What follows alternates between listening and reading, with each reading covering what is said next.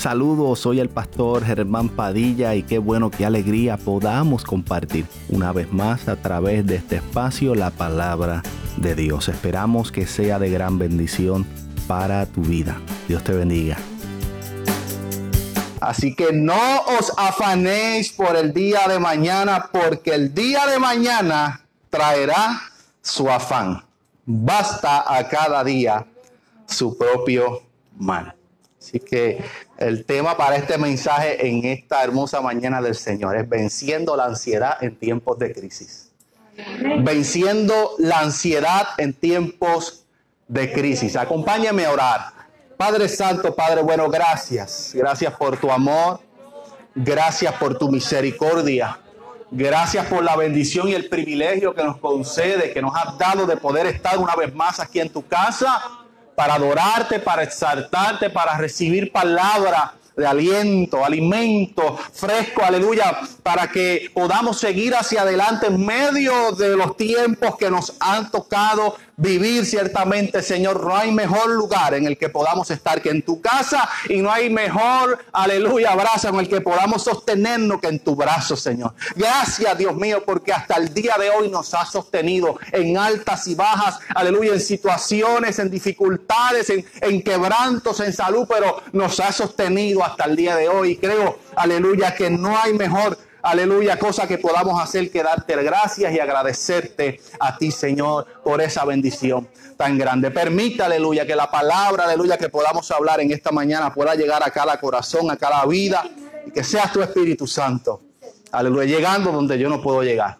Ahí, Espíritu Santo, tú llegas y quebrantas, transformas, rompes cadenas, aleluya, restauras, sana, libertas, aleluya gloria al Señor, y, salimos de este lugar, aleluya, eh, totalmente diferente a como llegamos. Amén. Así que gracias te damos, Señor, en el nombre de ti, amado Jesús. Amén, amén. Puede tomar asiento en esta mañana hermosa del Señor. Qué bueno. Gloria al Señor. Si vemos, y creo que, ¿verdad? hemos escuchado mucho sobre estos versículos, estos pasajes. Si vemos un poco algunos capítulos o versículos antes y después de este capítulo 6, nos daremos cuenta que esta es una enseñanza dada por Jesús. Una enseñanza dada por Jesús. El pueblo va y se juntan y persiguen, se van detrás de Jesús. Jesús allá comienza a hablarles y a, y a exhortarles, enseñarles eh, por eso usted va al capítulo 5 y comienza hablando del sermón del monte. Y comienza hablando, ¿verdad? Jesús a todo el pueblo. Y, es interesante porque a veces tomamos el sermón del monte y pensamos que solamente se refiere a las bienaventuranzas. A las bienaventuranzas. Y es que las bienaventuranzas eh, eh, nos encantan, nos agradan, ¿ves? Y van directo a nuestra necesidad y nos hablan ¿verdad? De que, eh, eh, bueno, algo muy poderoso, pero hay mucho más envuelto dentro de esta enseñanza que Jesús estaba dando al pueblo. Porque no son, usted no va a notar que después del sermón del monte eh, dice que el escenario cambia o que bajó del monte, ¿no? Sino que él comienza, Jesús comienza a dar una serie de enseñanzas y hablar una serie de temas muy importantes y necesarios para la vida de cada persona y de cada creyente. Amén. Temas de importancia, de relevancia. Si usted va y, si dejó su Biblia abierta, usted se va a dar cuenta que eh, en el capítulo 5 de ese mismo eh, libro de Mateo, comienza el sermón del monte, después comienza hablando de la sal de la tierra, después la luz del mundo, después Jesús habla eh, de la ley, después habla de la ira, después habla del adulterio, después habla del divorcio, después habla del juramento, después te sigue hablando del amor hacia los enemigos. O sea, que no solamente él son las bienaventuranzas, lo que Jesús habló en el monte, sino una serie de temas y enseñanzas de cómo el cristiano debía conducirse. El capítulo 6 comienza hablando Jesús de la limosna, y también habla de la oración, habla del ayuno, habla de los tesoros en el cielo, habla de la lámpara del cuerpo, habla de Dios y las riquezas, y ahí llega el afán y la ansiedad. Pero si usted sigue, el capítulo 7 dice el juzgar a los demás, la oración y la regla de oro, la puerta estrecha, por sus frutos los conoceréis. Después dice, nunca os conocí. Después sigue hablando de los dos cimientos. Y cuando termina hablar de los dos cimientos, el capítulo 8 comienza diciendo, cuando descendió Jesús del monte.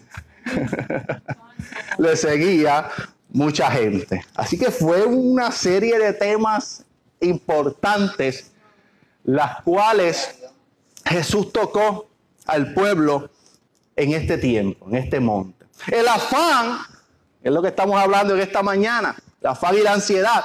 El afán es el deseo intenso que nos mueve a hacer una cosa. El afán es el empeño que se pone en una cosa en particular. Y no es malo enfocarnos. Fíjense que no dije, no es malo afanarnos. No es malo enfocarnos. O sea, enfocarnos en algo no es malo. ¿Sabes cuál es el problema? Que, es, que, que si lo que estamos haciendo se convierte en un afán, se convierte en un desespero, se convierte en, entonces en vez de una solución en un problema, eh, porque todo lo demás, cuando nos afanamos, todo lo demás deja de importarnos, deja de tener importancia, excepto lo que estás haciendo, en lo que estás afanado.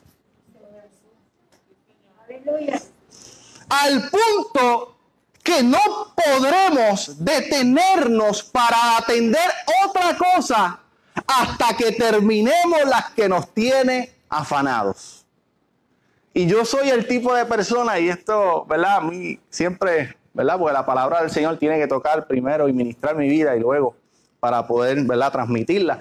Pero yo soy el tipo de persona que cuando comienza una cosa me gusta terminarla. Y lo veo como parte de ser organizado.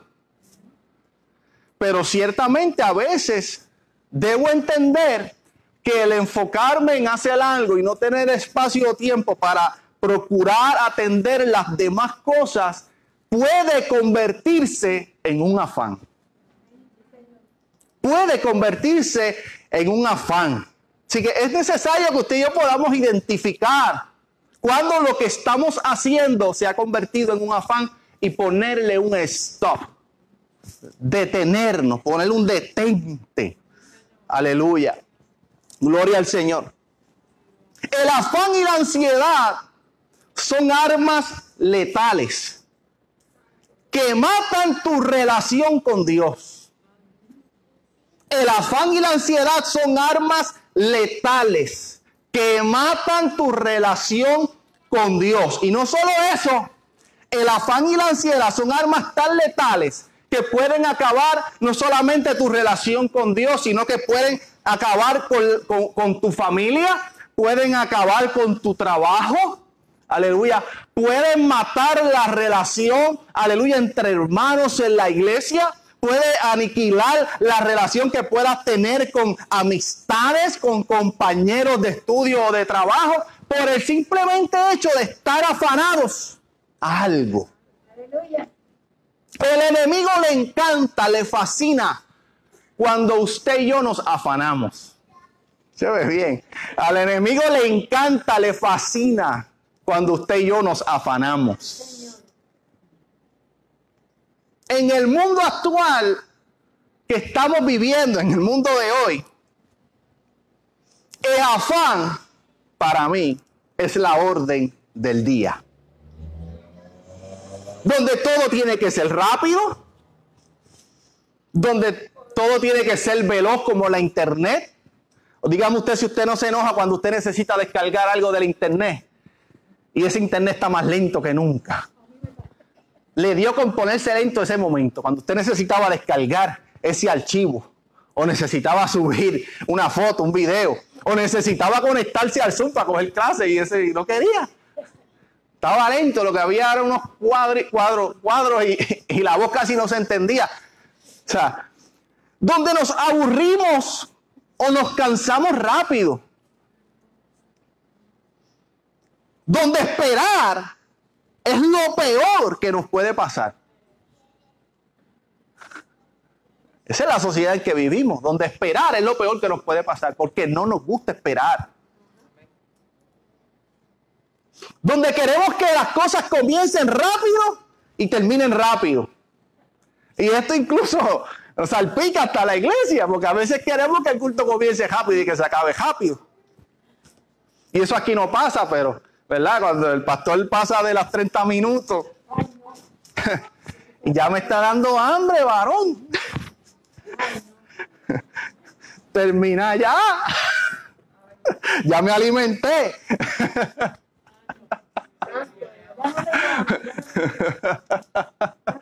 Aleluya. Ese pensamiento, escúcheme bien, ese pensamiento, cuando vive en nuestra mente, ese afán que nos tiene atado, aleluya.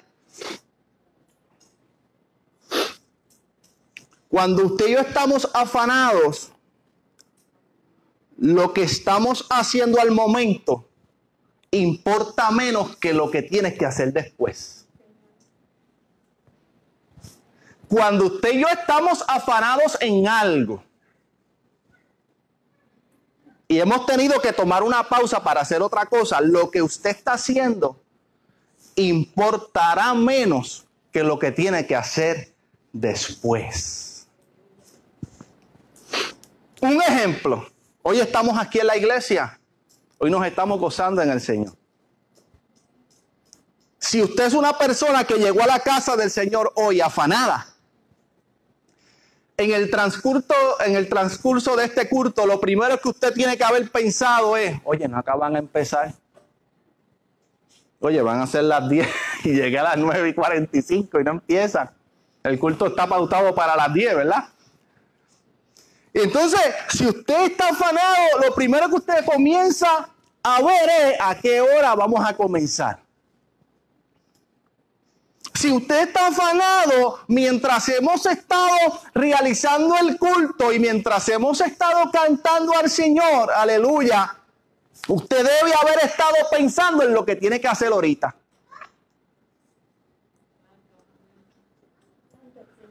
Si usted es una persona que hoy llegó afanada a la casa del Señor, usted tiene que haber pensado en algún momento dado, y sabe Dios si lo puse a pensar ahora mientras le estoy hablando, aleluya, en lo que dejó a mitad. En lo que tuvo que tomar una pausa para venir a la iglesia, para luego que usted salga, volver a retomar lo que había dejado.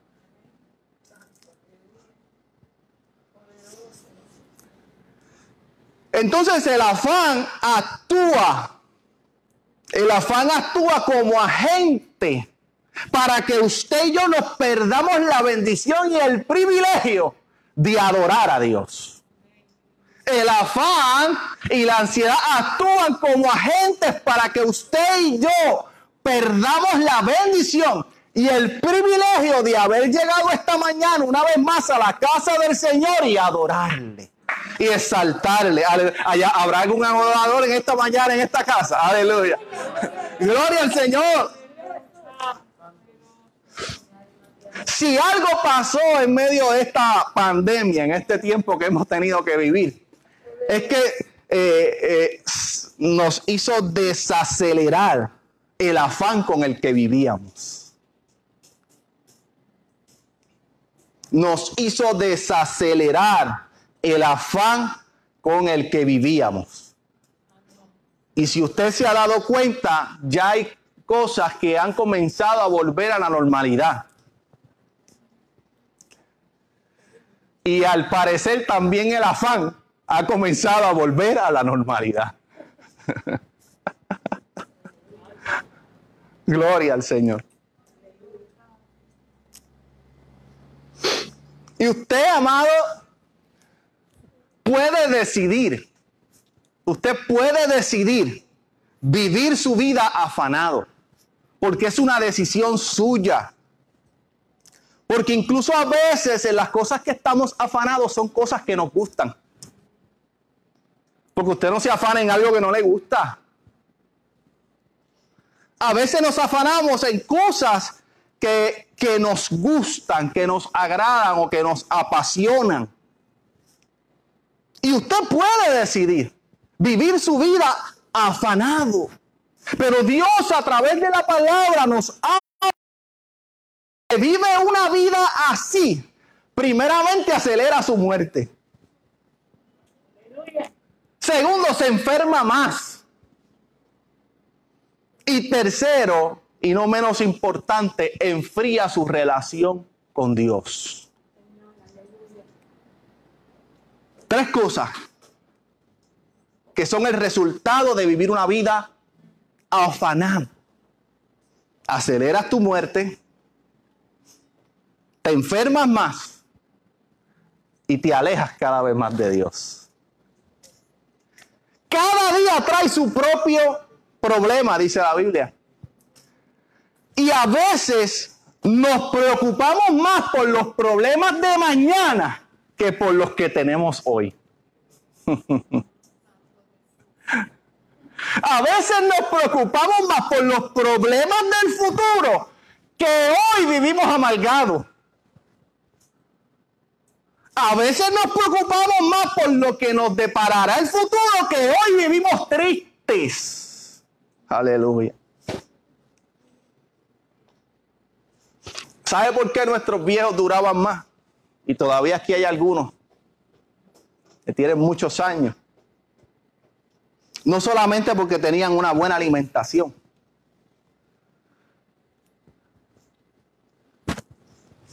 Sino que lo que no se pudo hacer al caer del sol, se deja hasta mañana.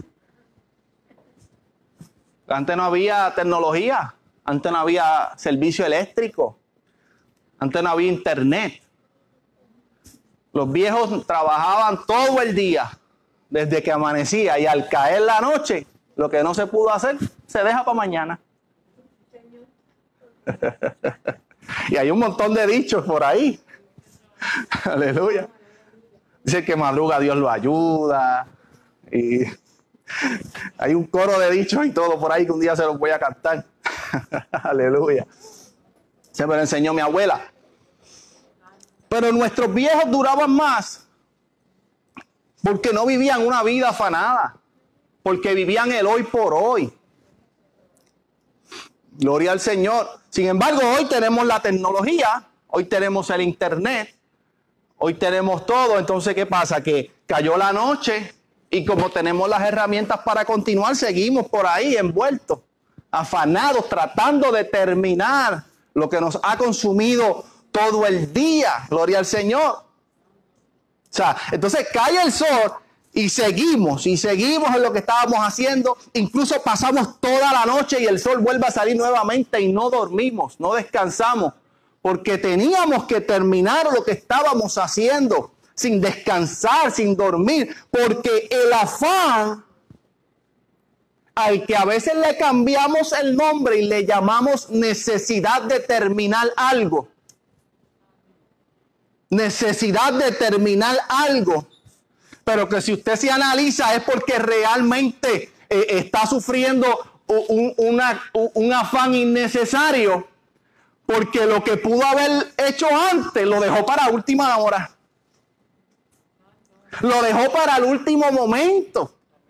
Es que nosotros somos, los puertorriqueños somos tremendos. Sí, porque es que eh, nosotros somos eh, pueblo escogido de Dios.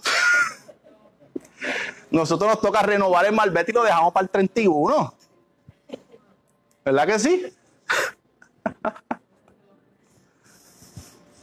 Vamos para la cita y, a veces llegamos tarde.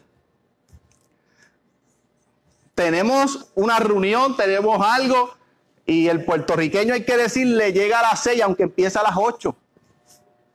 ¿Verdad que sí? Pero si usted analiza eso es porque el puertorriqueño está afanado en algo, que es lo que le hace llegar tarde siempre.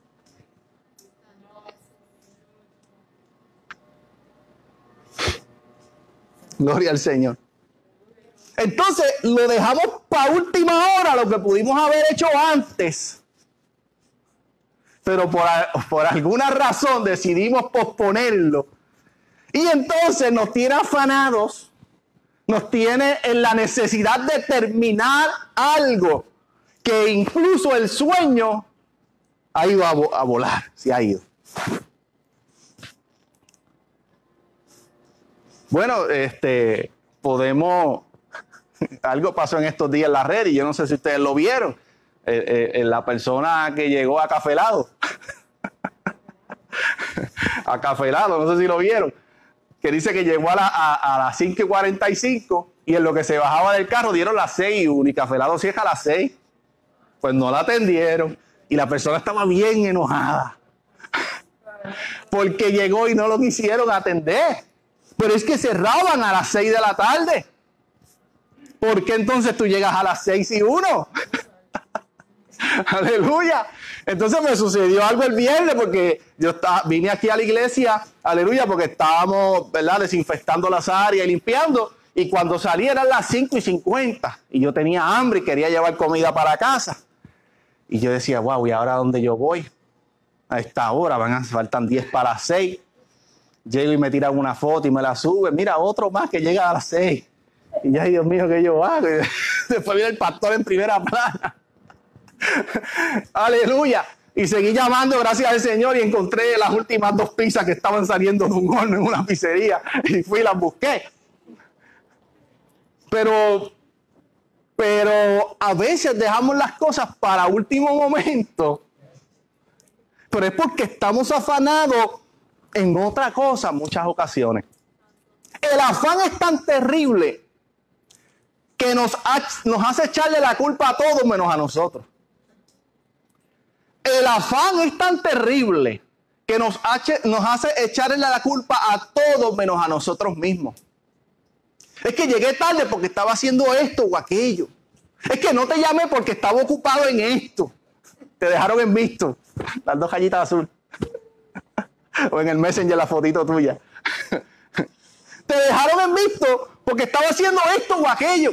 No fui a la iglesia porque tenía que terminar esto. Aleluya. El afán nos hace dar excusas por todo. Y nos hace, como consecuencia, ver irresponsables frente a los demás. El afán nos hace dar excusas por todo y nos hace ver irresponsables frente a los demás. Si Dios es un Dios de orden, lo primero que Dios desea en tu vida y en nuestra vida es que vivamos una vida en orden. Es que vivamos una vida en orden. El afán nos está quitando los años de vida. El afán nos impide disfrutar de los detalles importantes de la vida. Aleluya. El afán nos ciega. El afán nos ciega. Pero por otro lado, la ansiedad nos paraliza. El afán nos ciega, pero la ansiedad nos paraliza. Sí, porque no solamente Jesús habló del afán, ahí, habló también de la ansiedad. Lo principal es entender que la ansiedad, amado, es algo por lo cual todos hemos pasado. La ansiedad es algo normal por la que todos hemos pasado. El problema es cuando la ansiedad comienza a dominar tu vida. El problema con la ansiedad es cuando, cuando tu vida queda totalmente dominada por ella. Las personas con trastornos de ansiedad con frecuencia tienen eh, preocupaciones y miedos intensos. Preocupaciones y miedos intensos, excesivos y persistentes sobre situaciones diarias o futuras sobre situaciones diarias o futuras. Y ahí usted le puede decir, oye, mira, tal vez caigo en algo ahí. sí, porque es que hemos sentido la ansiedad en algún momento dado de nuestra vida.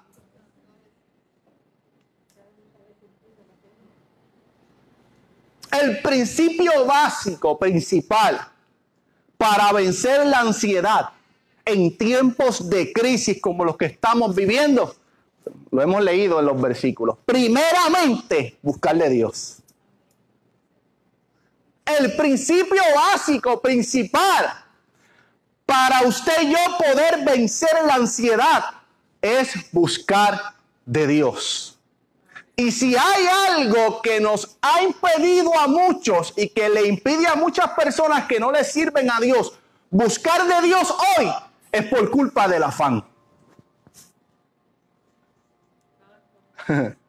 Así que eh, el principio para vencer la ansiedad es buscar de Dios. Fuera de Dios, lejos de Dios, vivirás una vida en constante ansiedad, en constante desesperación y en constante inconformidad. Entonces usted me puede decir, pero pastor, es que yo le sirvo al Señor, yo llevo toda mi vida en la iglesia, ¿cómo es posible que yo esté viviendo una vida en ansiedad? Porque yo busco a Dios. Aleluya. ¿Sabes cuál es el detalle? Que tal vez es necesario desprendernos, soltar cosas que por mucho tiempo hemos mantenido agarradas y que te tiene la mano ya entumecida. Y usted sabe a lo que me refiero cuando, cuando hablo de entumecido, ¿verdad? Usted sabe que si usted se sienta con los pies en una posición al paso del rato, usted va a tener un hormigueo y después no va a poder ni caminar. Pues hay cosas que usted y yo en nuestra vida hemos mantenido agarradas por tanto tiempo que ya el hormigueo es tanto y tanto y tanto y tanto que ya tenemos la mano endormecida, entumecida. Aleluya. Cosas que hemos tratado de hacer o arreglar por nosotros mismos, pero que no hemos acudido a Dios para que Él sea el que trabaje, para que Él sea el que tome esa situación, ese problema que hemos tenido agarrado, pero no lo soltamos para que entonces Él lo tome, para que entonces Él sea trabajando. A veces yo me imagino a Dios viéndonos lidiar con situaciones con situaciones que si se las hubiésemos entregado a Él hace tiempo, hoy no existirían. Me imagino a Dios a veces viendo. Dice, ay, este muchachito, ay, esta muchachita, si él supiera que si él me hubiese entregado eso que él está tratando de resolver hace tiempo, ya eso no existiría. Ya yo hubiese arrancado ese dolor, ya yo hubiese arrancado esa tristeza, ya yo hubiese arrancado esa ansiedad, ya yo hubiese arrancado esas preocupaciones de su vida. No luches con algo que puede resolverse entregándoselo a Dios. Sal de eso ya. Libérate de esa carga, de ese peso ya. De esa angustia que te ha mantenido atado por años que no te deja levantarte, que no te deja alcanzar el propósito que Dios tiene para tu vida. Entrégaselo a Dios y sal de eso ya. ¿Por qué tener tu mano entumecida, dormida, sosteniendo algo que Dios puede trabajarlo en un instante? Aleluya. Aleluya. Versículo 33, más buscad primeramente el reino de Dios y su justicia, y todas estas cosas os serán añadidas. El problema principal, ¿sabes cuál es? Cuando hemos cambiado el orden de prioridades. El problema principal para vivir una vida en ansiedad y en afán es que hemos cambiado el orden de prioridades en nuestra vida. Cuando la palabra del Señor lo establece que lo primero que usted debe hacer es buscar de Dios. Primeramente buscar de Dios. Primero Dios y luego todo lo demás. El problema es que hacemos todo lo demás y si me queda tiempo, entonces Dios. Hemos cambiado el orden de prioridades. Y a veces decimos, bueno, es que yo estoy bien. Yo le sirvo al Señor y hago esto y esto y yo estoy bien, pero ¿sabes qué? Pudieras estar mejor. Pudieras estar mejor. Lucas 10, 38, 42, respondiendo Jesús le dijo a Marta, Marta, afanada y turbada, estás con muchas cosas.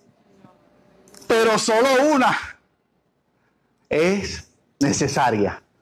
Y María escogido la buena parte. ¿Cuál fue esa buena parte? Que se, se sentó al lado de Jesús para escucharle, mientras Marta estaba sirviendo, haciendo las cosas en la casa. María ha escogido la buena parte, la cual no le será quitada. Y fíjese bien, ambas estaban con Jesús. Ambas estaban con Jesús. Aleluya. Pero sus afanes eran distintos. Ambas estaban con Jesús, pero sus afanes eran distintos. María, afanada, deseosa por escuchar a Jesús hablar. Marta, por otro lado, afanada por los quehaceres de la casa. Aleluya. María escuchaba mientras Marta servía.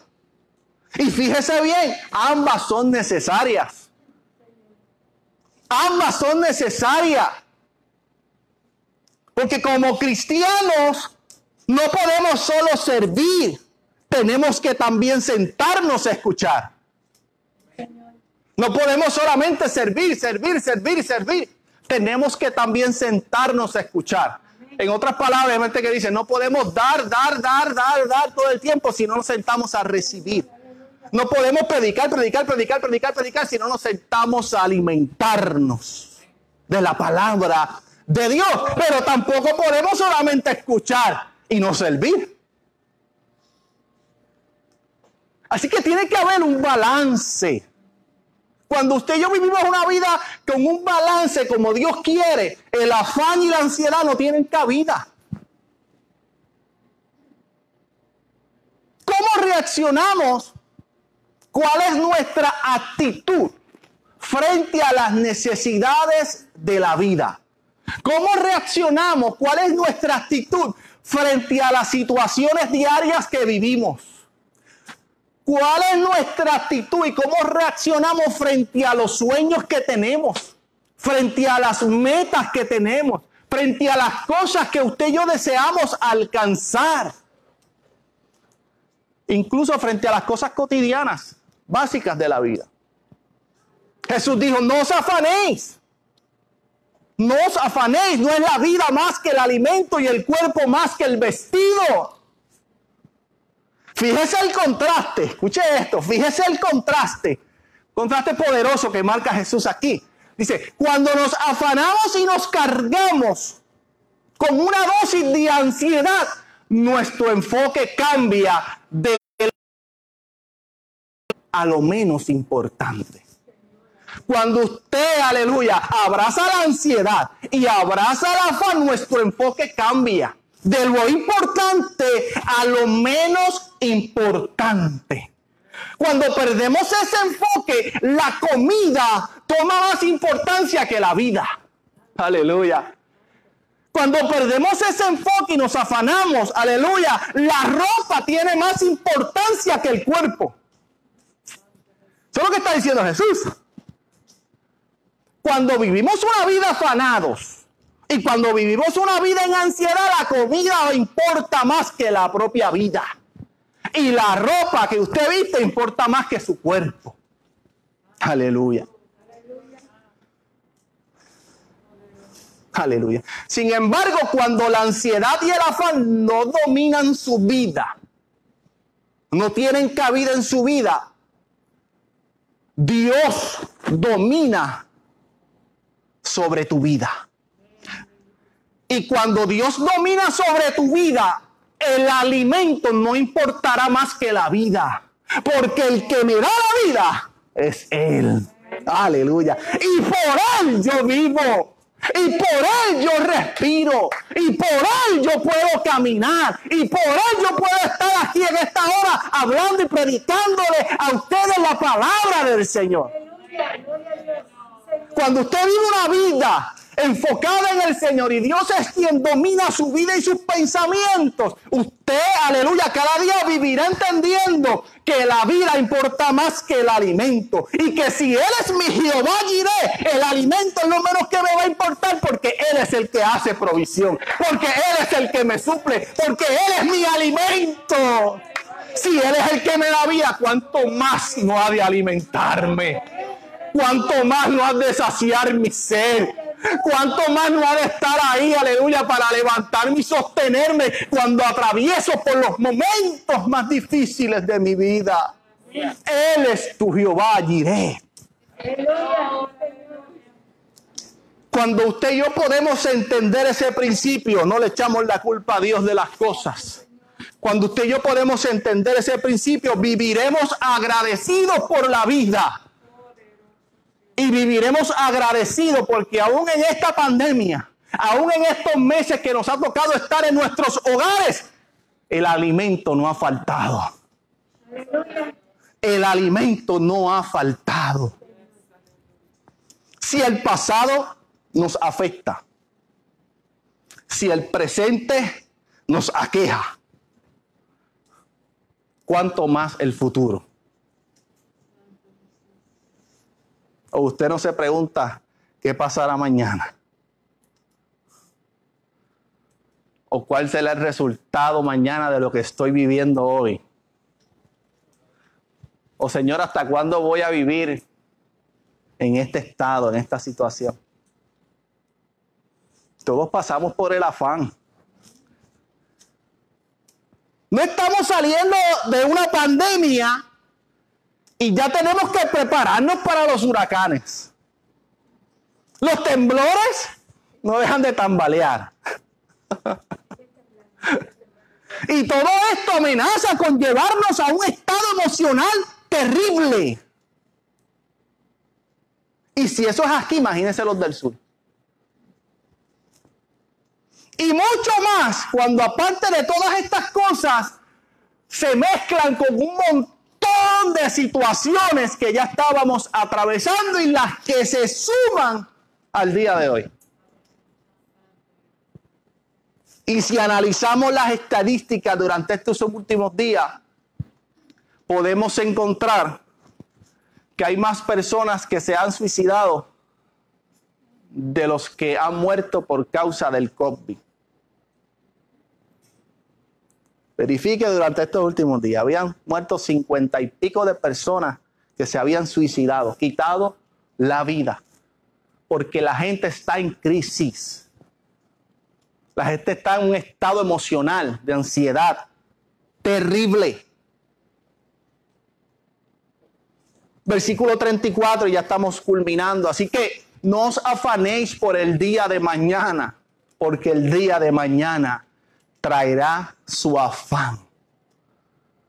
Basta a cada día su propio mal. Fíjense, no dice su propio bien. Porque si, si, fuera bien, pues no, no tendríamos preocupaciones. Estaríamos, como dicen en Urabo, chilling. Así que basta cada día su propio mal. No podemos como bien dije ahorita, no podemos cambiar las prioridades. No podemos cambiar el orden. No se puede buscar lo demás para que al final busquemos de Dios. Se debe buscar a Dios primero y Él se encargará de suplirte. Cuando buscas las cosas antes que a Dios, ¿sabes qué? Tienes que forzarte tú para alcanzarlas. Cuando tú buscas las cosas antes de Dios, Tú tienes que alcanzar lo que quieres por tus propios méritos. Aleluya. Pero cuando tú buscas a Dios primero, Él es el que te las da. Él es el que te abre la puerta. Él es el que te abre, aleluya, te da las herramientas para que puedas alcanzarlo. Aleluya. Gloria al Señor. ¿Sabes qué, amado? Olvida un poco el mañana. Olvídate un poco del día de mañana. Enfócate en el día de hoy. Porque, ¿sabes qué? Vivir una vida enfocado en el mañana también pone en juego la salvación de nuestra vida, la salvación de nuestra alma. Por eso usted ha visto gente que dice, no, este, yo voy a buscarle al Señor cuando pase este tiempo o pase esta temporada, o voy a buscarle al Señor cuando culmine mis estudios, o, voy a buscar al Señor, o voy a ser líder, o voy a atender al llamado del Señor cuando, cuando termine esto. Y se jubilan, cogen el seguro social y nunca hicieron nada de lo que Dios había puesto en sus corazones. Esto también, vivir una vida pensando en el mañana, amenaza nuestra salvación. Porque tal vez usted está pensando en mañana y el Señor viene hoy. Y descuida su vida presente pensando en el día de mañana. Aleluya. Así que olvidémonos un poco del día de mañana y comencemos a mirar y abrazar el día de hoy. El privilegio que Dios le ha dado a usted en este día de poder levantarse, de poder respirar, de poder vivir, de poder vernos, de poder ver a su familia, de poder abrazarnos en su hogar, porque aquí pues estamos a seis pies de distancia. Pero yo puedo verlos y dialogar con usted y saber que están bien y saber que seguimos hacia adelante. Pensemos en el presente, en el hoy y miremos lo bendecidos que somos. ¿Qué es lo que hoy te preocupa? ¿Qué es lo que te ha mantenido tu mente con multitudes de pensamientos durante estos días y que llegaste hoy también con ellos en tu mente? En esta mañana yo te reto a decirle a Dios, Dios, en este día, en esta mañana, yo te entrego lo que me ha mantenido afanado por tanto tiempo. Señor, en este día yo te entrego lo que me ha tenido preocupado.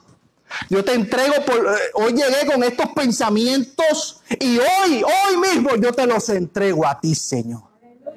Aleluya. Yo no sé si usted puede ahí, aleluya comenzar a ver con el Señor y entregarle a Dios lo que le ha tenido afanado y preocupado durante todos estos últimos días.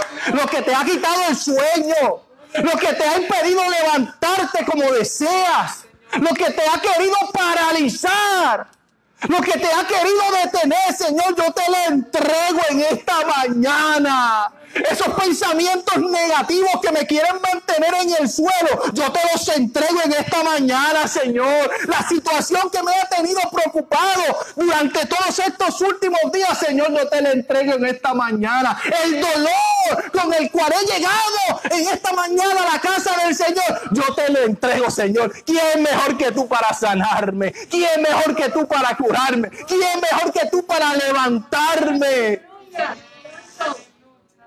Entrego todo. Y te pido perdón, Señor. Si descuidé mi relación contigo. Si tú has descuidado tu relación con el Señor, aprovecha este tiempo y dice, Señor, perdóname. Perdóname, Señor, porque viví una vida tan afanado que me olvidé de mi relación contigo que me olvidé de buscar tu presencia, que me olvidé de intimar contigo. Perdóname, Señor. Trae paz a mi vida. Dame tranquilidad. Permíteme pensar con claridad. Si la ansiedad me ha quitado el sueño, Señor, te pido que traigas calma y descanso a mi vida.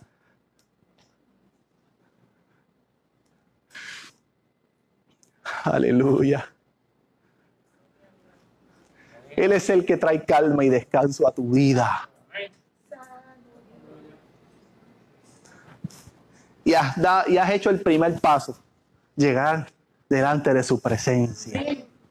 Porque dice, aleluya, venid a mí todos los que estáis trabajados y cargados, y yo os haré descansar. Otra versión dice, venid a mí los que estáis cargados y turbados, que yo los haré descansar.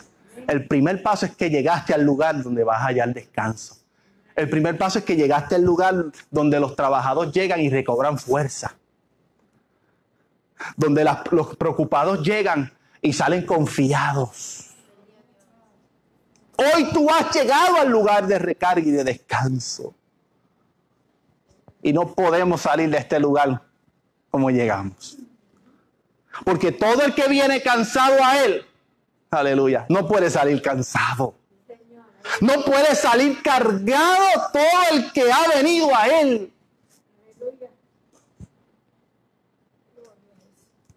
Dice su palabra, primera de Pedro 5, 7, echando toda vuestra ansiedad sobre Él, porque Él tiene cuidado. ¿De quién? De nosotros. Echando toda vuestra ansiedad sobre Él, porque Él tiene cuidado de nosotros. Y yo meditaba y pensaba en esa porción y decía echando, yo pensaba echar el agua. Cuando, usted coge y echa agua en un vaso, sea, Señor, dame una idea ilustrativa que puedo utilizar para que los hermanos puedan entender. Echando toda vuestra ansiedad sobre Él, porque Él tiene cuidado de nosotros. Déjame decir algo por aquí. Gloria al Señor. Gloria al Señor. Usted va a ver ahí que hay tres envases, ¿verdad que sí? Hay uno que dice ansiedad. Hay otro que dice yo, ese es usted. Y hay otro que dice Dios. Y este de ansiedad está cargadito. Está llenito de agua. Llenito de agua. Y la ansiedad siempre va a estar presta para llenar tu vida y tu mente.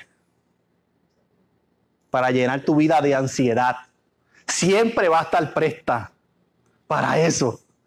Y entonces cuando nosotros le damos cabida, entonces la ansiedad comienza a hacer su trabajo y comienza a llenar tu vida de cargas y comienza a llenarla de situaciones familiares, de problemas con los hijos,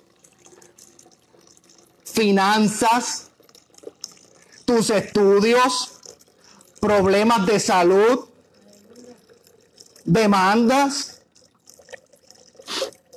temblores, pandemia, huracanes. Y todo lo que te carga, que te ha pedido aleluya, lleno de ansiedad durante todos estos días. Y así está cargado, lleno de ansiedad. Y cuando Dios te dice, echa toda vuestra ansiedad sobre Él, lo que te está diciendo, y esto es bien interesante, porque Dios no te está diciendo, echa tu ansiedad. Porque usted puede eso, hacer eso. Echa tu ansiedad. Ya, Señor, te di esa, la, que más me preocupaba. Pero sigue, mira, llenito todavía de preocupaciones y situaciones. Dios te está diciendo a través de su palabra, echa toda. toda. No dejes ninguna. Echa toda tu ansiedad sobre Él, porque Él tiene cuidado de ti. Aleluya. ¿Y qué usted puede apreciar ahora mismo ahí? Que la ansiedad tiene agua. Que Dios tiene un poquito de más agua. Pero usted está qué? Vacío. Así Dios quiere que usted y yo estemos. De ansiedad. De afanes. Vacíos podemos apreciar otra cosa. La ansiedad siempre estará ahí, llenita de agua, presta para llenarte a ti de ansiedad, para cargarte, para afanarte. Siempre va a estar presto para echar agua, para llenar tu vida de preocupaciones. Aleluya. Pero también Dios siempre estará ahí para recibirlas. Aleluya. La ansiedad siempre va a estar ahí disponible para cargarte, para llenarte, para preocuparte, pero también Dios siempre estará ahí para recibir tus ansiedades, tus preocupaciones, tus batallas, tus luchas. Aleluya. Y otra cosa que usted y yo podemos apreciar ahí, ¿quién tiene más agua? Dios. Dios tiene más agua. ¿Por qué entonces la ansiedad domina nuestra fe? ¿Por qué entonces la, ansiedad domina nuestra confianza en Dios? Sí, la ansiedad puede ser grande, la ansiedad puede amenazarnos, condenarnos de nuevo y meternos todas esas cargas. Pero sabes que Dios siempre será más grande. La ansiedad podrá cargarte y podrá querer llegar a tu vida, pero tú sigues derramándola al Señor. Tú sigues, aleluya. La ansiedad podrá llegar sobre tu vida, pero tú cuando la ansiedad llega, ahí mismo tú eh, échala en las manos del Señor porque Dios tiene cuidado de ti. Lo que Dios quiere es que tú vivas una vida vacío de ansiedad y de afanes, que vivas una vida para Él, porque cuando tú estás vacío de esto, entonces la fe comienza a llenarte, el Espíritu comienza a trabajar, el Espíritu comienza a levantarte y no serás el mismo. Amén. Aleluya.